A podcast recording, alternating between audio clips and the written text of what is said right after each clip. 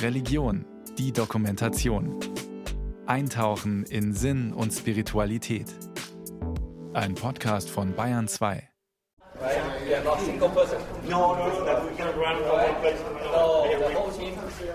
Es ist Frühling. In den engen Gassen der Altstadt Sevillas herrscht ein internationales Stimmengewirr. Menschen aus aller Welt sitzen in einem der vielen Lokale. Sie lassen sich spanische Spezialitäten servieren und machen bei einem Glas Wein oder Saft Pause vom Sightseeing. Die Hauptstadt Andalusiens hat viel zu bieten. Eine der bekanntesten Sehenswürdigkeiten ist die riesige Kathedrale mit dem Glockenturm, der Giralda. Als sie gebaut wurde, war die heutige Kirche die Hauptmoschee der Stadt und der Turm das Minarett. Ein deutscher Tourist macht ein Foto. Das Reizvolle an Sevilla ist ja, dass es so geprägt ist von unterschiedlichen Kulturen, dass hier die Mauren auch lange Zeit waren und dass es hier auch so was, ja, so extrem katholisches was gibt. Und ansonsten gibt es ja wahnsinnig viele Kirchen. Also es hat schon was sehr, sehr Christliches, Anmütiges.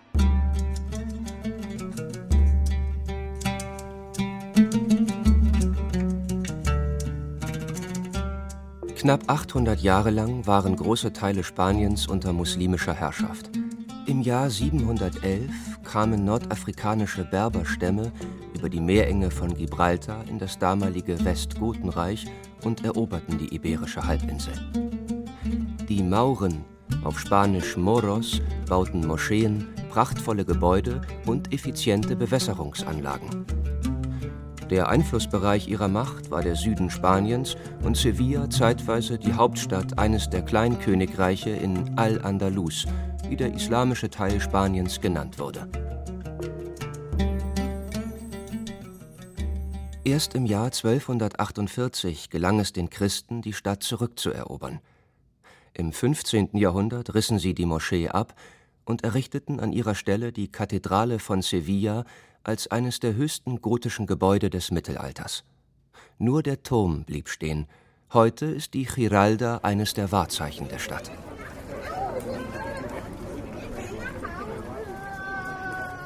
Im Sommer müssen Touristen aus aller Welt oft lange in der Hitze warten, bevor sie die angenehme Kühle des größten Sakralbaus Spaniens und die beeindruckenden Kunstwerke des Weltkulturerbes genießen können. Hello guys, good morning for the sightseeing bus, boat, English guided tour inside the palace and cathedral, sir. Flamenco show.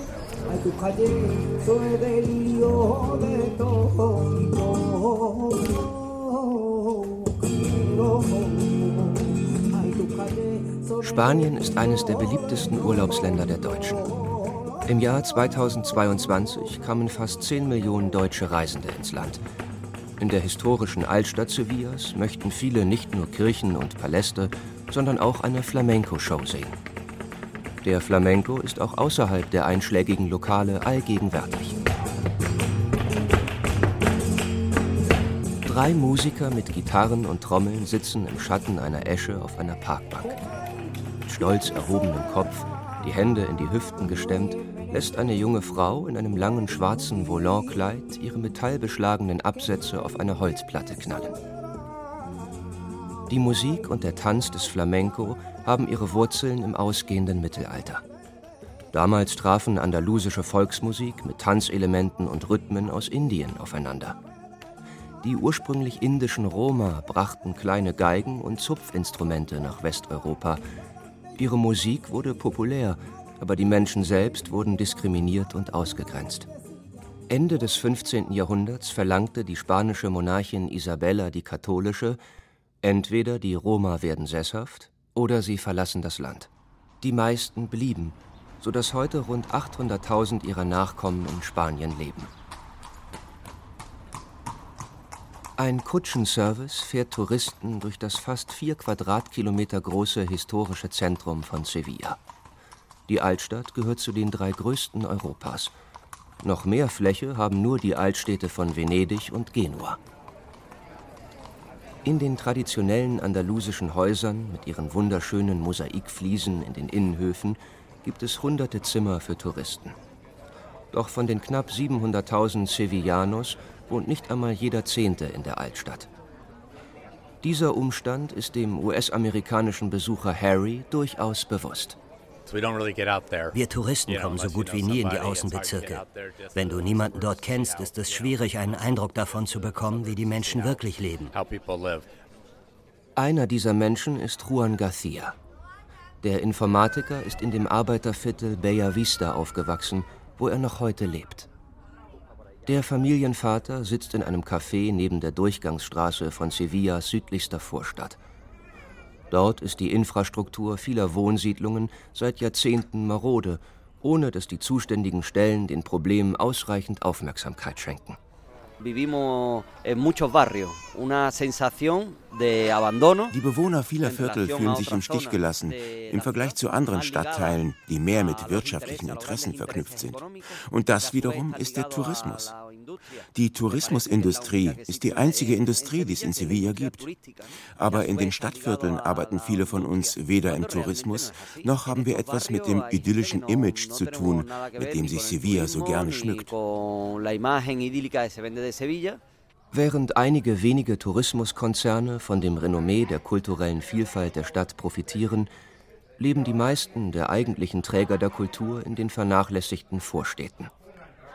Das Nationale Institut für Statistik stellt jedes Jahr Rangfolgen aller Stadtteile Spaniens auf. Eine dieser Listen bezieht sich auf das durchschnittliche Haushaltseinkommen. Sieben der 15 ärmsten Stadtviertel des Landes gehören zu Sevilla.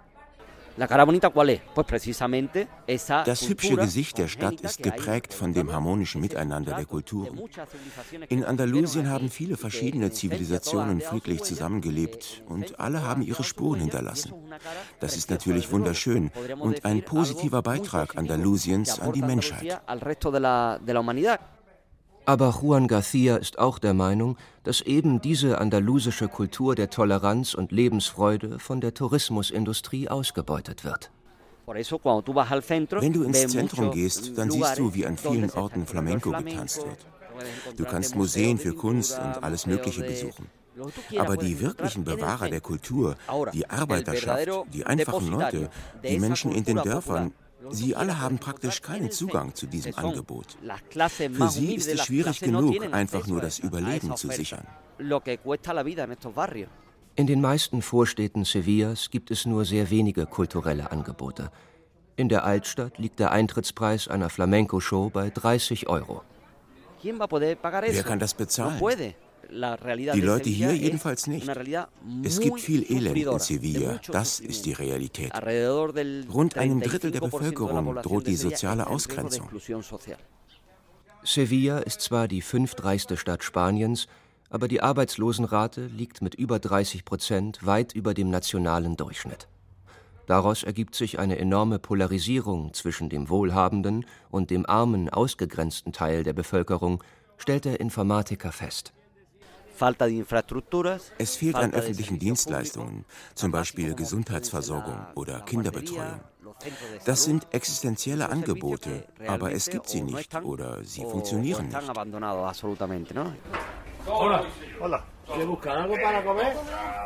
Im Stadtteil Bella Vista leben rund 10.000 Menschen. Trotzdem ist es nicht leicht, ein Restaurant zu finden. Hay para comer también. Tapas. Tapas. Tapas, tapas y co o comida. Eh, espérate, hoy sábado el Zeppelin. Sí, el Zeppelin no sé si estará abierto.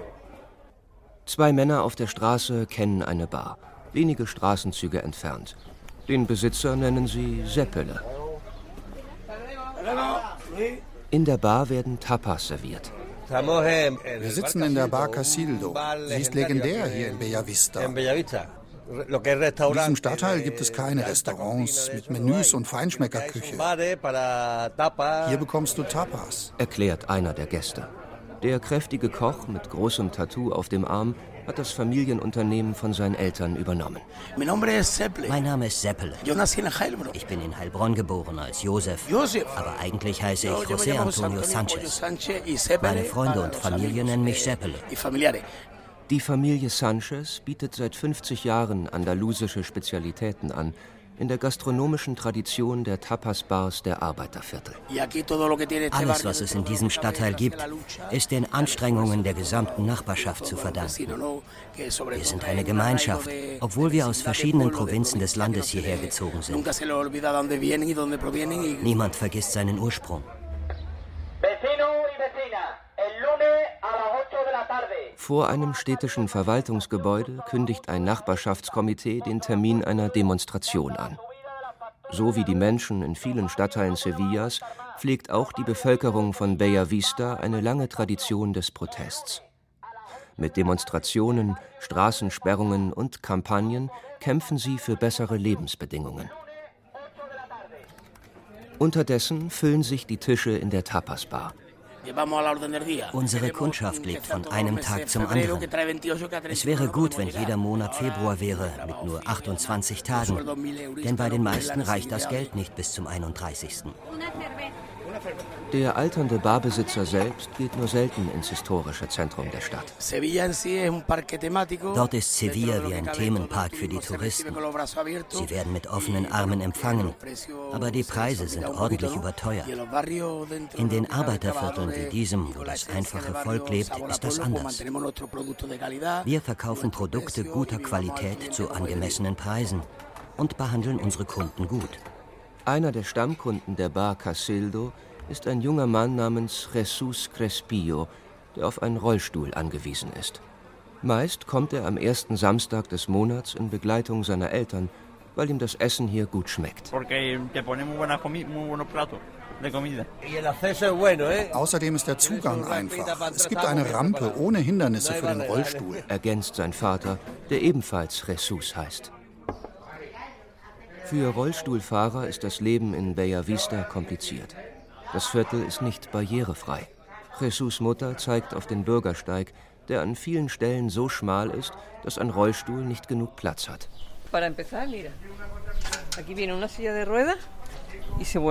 Schau dir das an. Wenn du an so eine Kante gerätst, fällt der Rollstuhl um. Es ist unmöglich, von diesem Bordstein runterzukommen. Uns bleibt nichts anderes übrig, als mitten auf der Straße zu gehen. Jedes Auto muss anhalten und warten, bis in einer Parklücke Platz für den Rollstuhl ist. So ist das überall, auch auf den Plätzen. Immer gibt es Stufen und der Zutritt ist kompliziert. Maria Gatelda, die frustrierte Mutter, ist sich sicher, dass die meisten Leute, die bei der Stadtverwaltung arbeiten, nahezu kein Bewusstsein für die Bedürfnisse von Menschen mit Behinderungen haben. Besonders problematisch seien auch die ständigen Stromausfälle in vielen Wohngebieten. Das empfindet ihr 20-jähriger Sohn als bedrohlich. Für ihn ist ein stabiles Stromnetz überlebenswichtig. Nicht nur, weil ich meinen Rollstuhl aufladen muss. Vor allem macht es mir große Sorgen, dass mein Atemgerät Strom braucht. Genauso wie der Kran, der mich ins Bett hebt. Der Vater von Jesus fühlt sich zermürbt von den Problemen des Alltags. Wir sind in einem ständigen Kampf, das hört nie auf. Wir wollen, dass sich unser Sohn wohlfühlt. Eigentlich müssten wir dafür kämpfen, dass sich die Bedingungen für alle Menschen mit Behinderungen grundsätzlich verbessern. Den Kredit für ihr kleines Häuschen hat die Familie Crespillo Gatelda vor ein paar Jahren abbezahlt. Trotzdem sind ihre finanziellen Möglichkeiten mit 1200 Euro im Monat sehr begrenzt. Das durchschnittliche Pro-Kopf-Einkommen in Sevilla zählt zu den niedrigsten aller westeuropäischen Städte, auch weil überall in Andalusien die Schattenwirtschaft blüht. In den letzten 20 Jahren hat sich ein Wirtschaftsmodell etabliert, in dem viele nur über die Runden kommen, wenn sie zwei, drei Jobs haben. In der Hotellerie zum Beispiel gibt es kaum noch Festangestellte in Vollzeit. Die meisten arbeiten als Aushilfen für drei, vier Stunden am Tag. So müssen die Arbeitgeber keine Sozialabgaben zahlen. Menschen in besonders schwerwiegenden Notsituationen haben ein Recht auf Unterstützung durch die Sozialdienste der Stadt. Doch nachdem Spanien seit dem Jahr 2000 vier Wirtschaftskrisen erlebt hat, ist das Sozialsystem kollabiert. Es gibt zu viele Bedürftige. Darunter leiden die Schwächsten und Verletzlichsten am meisten, weiß Jesus Crespillo, dessen Sohn im Rollstuhl sitzt. Das heißt heute Brot und morgen Hunger. Die Situation ist einfach beschissen. Auch im Stadtzentrum gibt es viele arme Menschen. Sie gehen dorthin, wo der Tourismus ist, um die Hand aufzuhalten. Viele Bettler sagen, gut, dass die Touristen kommen. Manche geben dir einen Euro, so kannst du dir Brot für den Tag kaufen. Es ist so traurig. Juan Guerrero ist 67 Jahre alt.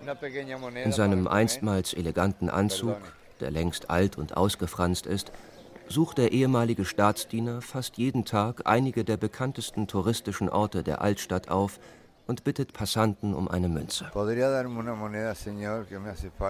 23 Jahre lang war er Beamter im Nationalen Arbeitsamt, erzählt Juan Guerrero, der in den 80er Jahren Bluesmusik gespielt hat.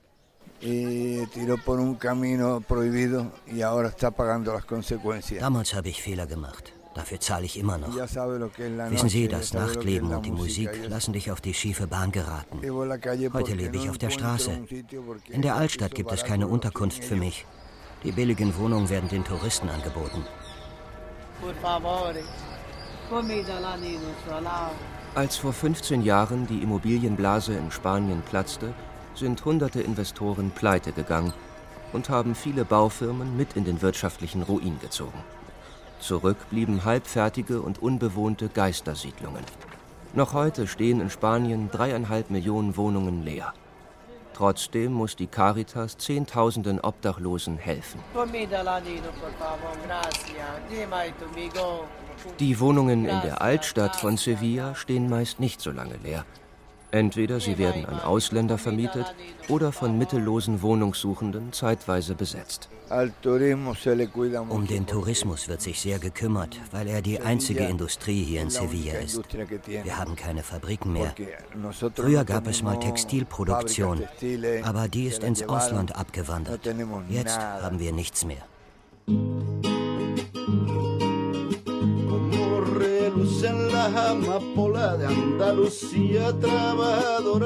Längst hat sich Widerstand formiert gegen die schwierigen Lebensverhältnisse in den Vorstädten. Einer der Wortführer des Protests ist der Informatiker Juan García, Mitgründer der Nachbarschaftsplattform Barrios Hartos. Das spanische Wort harto heißt so viel wie satt, übersättigt, also auch etwas satt haben. In Andalusien bedeutet harto dass jemand seine Wut nicht mehr aushalten kann.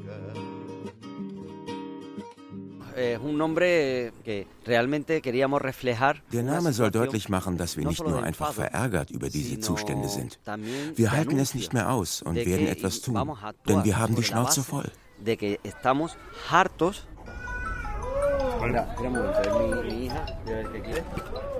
Die sozioökonomische Situation in vielen Außenbezirken Sevillas ist so miserabel, dass die städtischen Institutionen dringend handeln müssten, sagt Juan García.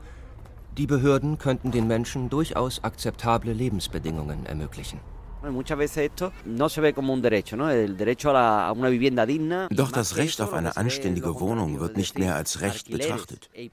Stattdessen geschieht das Gegenteil. Die Mieten und Hypotheken steigen so sehr, dass Bewohner der Arbeitersiedlungen mit einem üblichen Haushaltseinkommen von 900 oder 1000 Euro nicht mehr genug zum Leben haben. Wenn du 500, 600 Euro Miete für eine Wohnung mit zwei Zimmern zahlen musst, wie sollst du dann die anderen Rechnungen deiner Familie bezahlen? Wie sollst du so hier leben?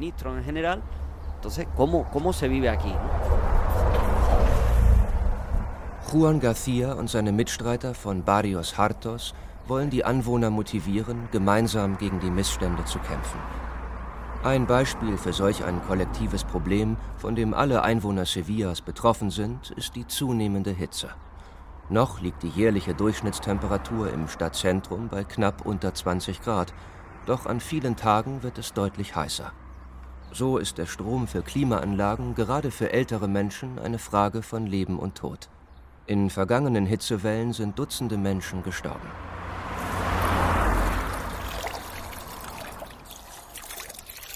Trotzdem ist der öffentliche Raum nur sehr spärlich bepflanzt. Auf einigen Plätzen gibt es fast keine Bäume. Zumindest aber gibt es öffentliche Wasserspender. Juan García öffnet ein Ventil, wäscht sich sein Gesicht und trinkt ein paar Schluck. Wir sind auf dem Weg zu Vicky. Ihre kranke Mutter hat in diesem Sommer besonders große Probleme, weil die Elektrizität oft ausgefallen ist. Hola. Vicky. Vicky Ripio war vor fünf Jahren dabei, als Barrios Hartos gegründet wurde. Damals gab es große Probleme mit der Kriminalität und immer wieder Stromausfälle. Als wir erkannten, dass die Menschen in anderen Stadtteilen genauso litten, haben wir den Kontakt gesucht. Gemeinsam beschlossen wir zuerst ein Thema zu behandeln, das uns alle betrifft. Die Probleme mit der Elektrizität. Ständig sitzen hunderte Familien lange im Dunkeln, ohne dass sich jemand kümmert. Vor kurzem sei ein Rentner aufgrund eines Stromausfalls gestorben. Er war noch keine 70 Jahre alt. Wegen einer chronischen Lungenerkrankung musste er im Schlaf eine Sauerstoffmaske tragen. Nacht für Nacht achtete seine Frau darauf, dass das Atemgerät ordentlich funktionierte. Doch einmal hat sie nicht bemerkt, dass der Strom mal wieder ausgefallen war. Als sie aufwachte, war ihr Mann tot. Auch Juan Garcia kennt den Fall. Diese Frau lebt jetzt mit einem Schuldgefühl, das sie nicht haben sollte. Sie konnte ja nichts dafür, dass die Maschine nicht funktionierte. Juan Garcia ist überzeugt, dass das Problem heute nicht so schlimm wäre, wenn das Elektrizitätswerk nicht vor 20 Jahren privatisiert worden wäre. Seitdem geht es vor allem um die Rendite des Unternehmens und seiner Eigentümer. In diesem Fall ist das der Konzern Enel. Wie kommt es zu den Stromausfällen? Es ist nun mal so, dass die Stadtviertel der Arbeiter weniger Elektrizität verbrauchen als andere Gebiete. Deshalb wird hier nicht in die Infrastruktur investiert und die Geräte wurden 20 Jahre lang nicht gewartet. Dem Unternehmen geht es nicht um ein Menschenrecht, sondern um eine Ware und die ist in vielen Vorstädten nicht profitabel. Im Stadtzentrum hingegen kommt es nie zu langen Stromausfällen. Die Klimaanlagen der Hotelzimmer müssen ja funktionieren. Seine Nachbarin Vicky Repio möchte ihren Teil dazu beitragen, dass sich die Situation ändert. Sie hat schon an vielen Protestveranstaltungen teilgenommen. Als Mitglied der Plattform Barrios Hartos versuche ich, etwas gegen die Ungleichheit zu tun. Ich, meine Kinder, meine Nachbarinnen, wir alle haben dieselben Rechte. Egal, ob wir hier wohnen, im südlichsten Zipfel von Sevilla oder im Zentrum.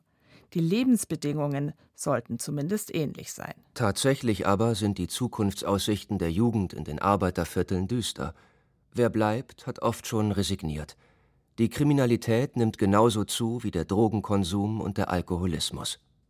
Junge Leute mit einer guten Ausbildung gehen in andere Städte, nach Madrid, nach Barcelona, nach Valencia oder in ein anderes Land Europas.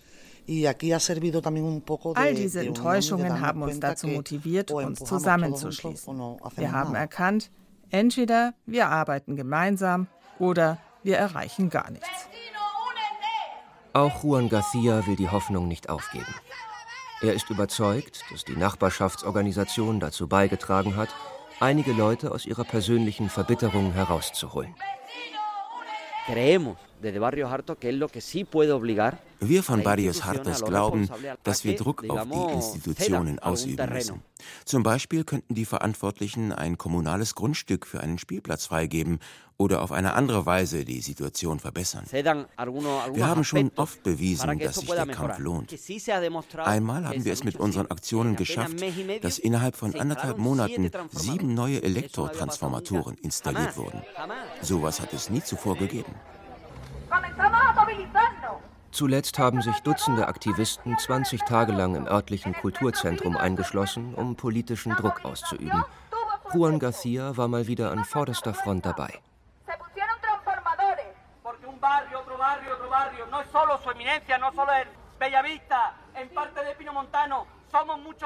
Auch Vicky Repio ist überzeugt, dass solche Aktionen funktionieren. Wir haben den Bau einer Sportanlage durchgesetzt. Auch das Kulturzentrum selbst war das Ergebnis einer Protestaktion. Aber manchmal wirst du müde und fragst dich, warum kostet es so viel Kraft, öffentliche Leistungen zu bekommen? Es ist doch offensichtlich, dass die Menschen sie dringend brauchen.